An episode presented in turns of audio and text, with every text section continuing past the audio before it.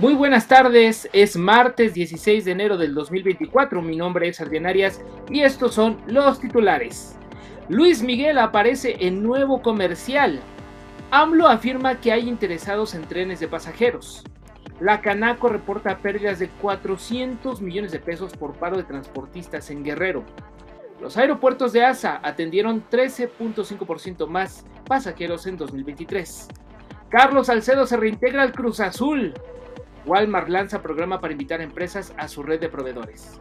También tendremos el espacio MIT Davos 2024.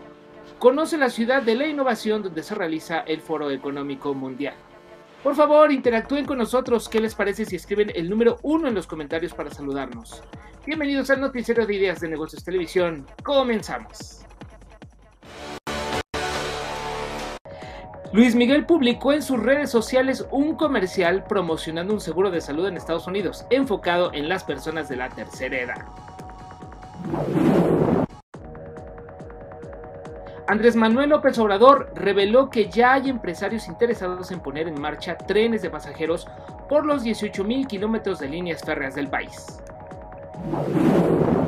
El paro de transportistas en Guerrero supera los 400 millones de pesos en pérdidas en seis días, informó el presidente de la Canaco Servitur Acapulco, Alejandro Martínez.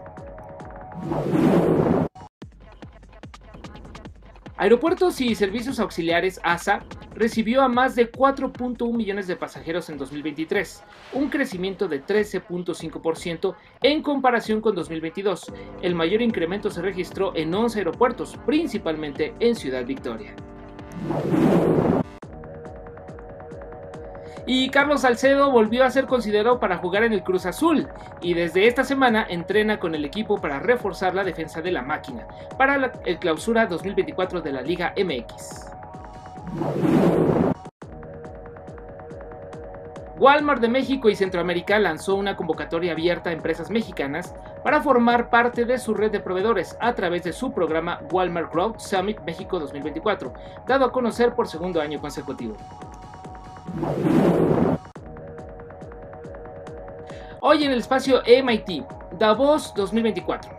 Conoce la ciudad de la innovación donde se realiza el Foro Económico Mundial. Para leer la nota completa visita el sitio www.mitsloanreview.mx. Con esto llegamos al final de este espacio informativo. Si siguieron este noticiero hasta el final, escriban el número 9 en los comentarios. Es un gusto leerlos. Se despide de ustedes Adrián Arias, que tengan un buen día y hasta la próxima.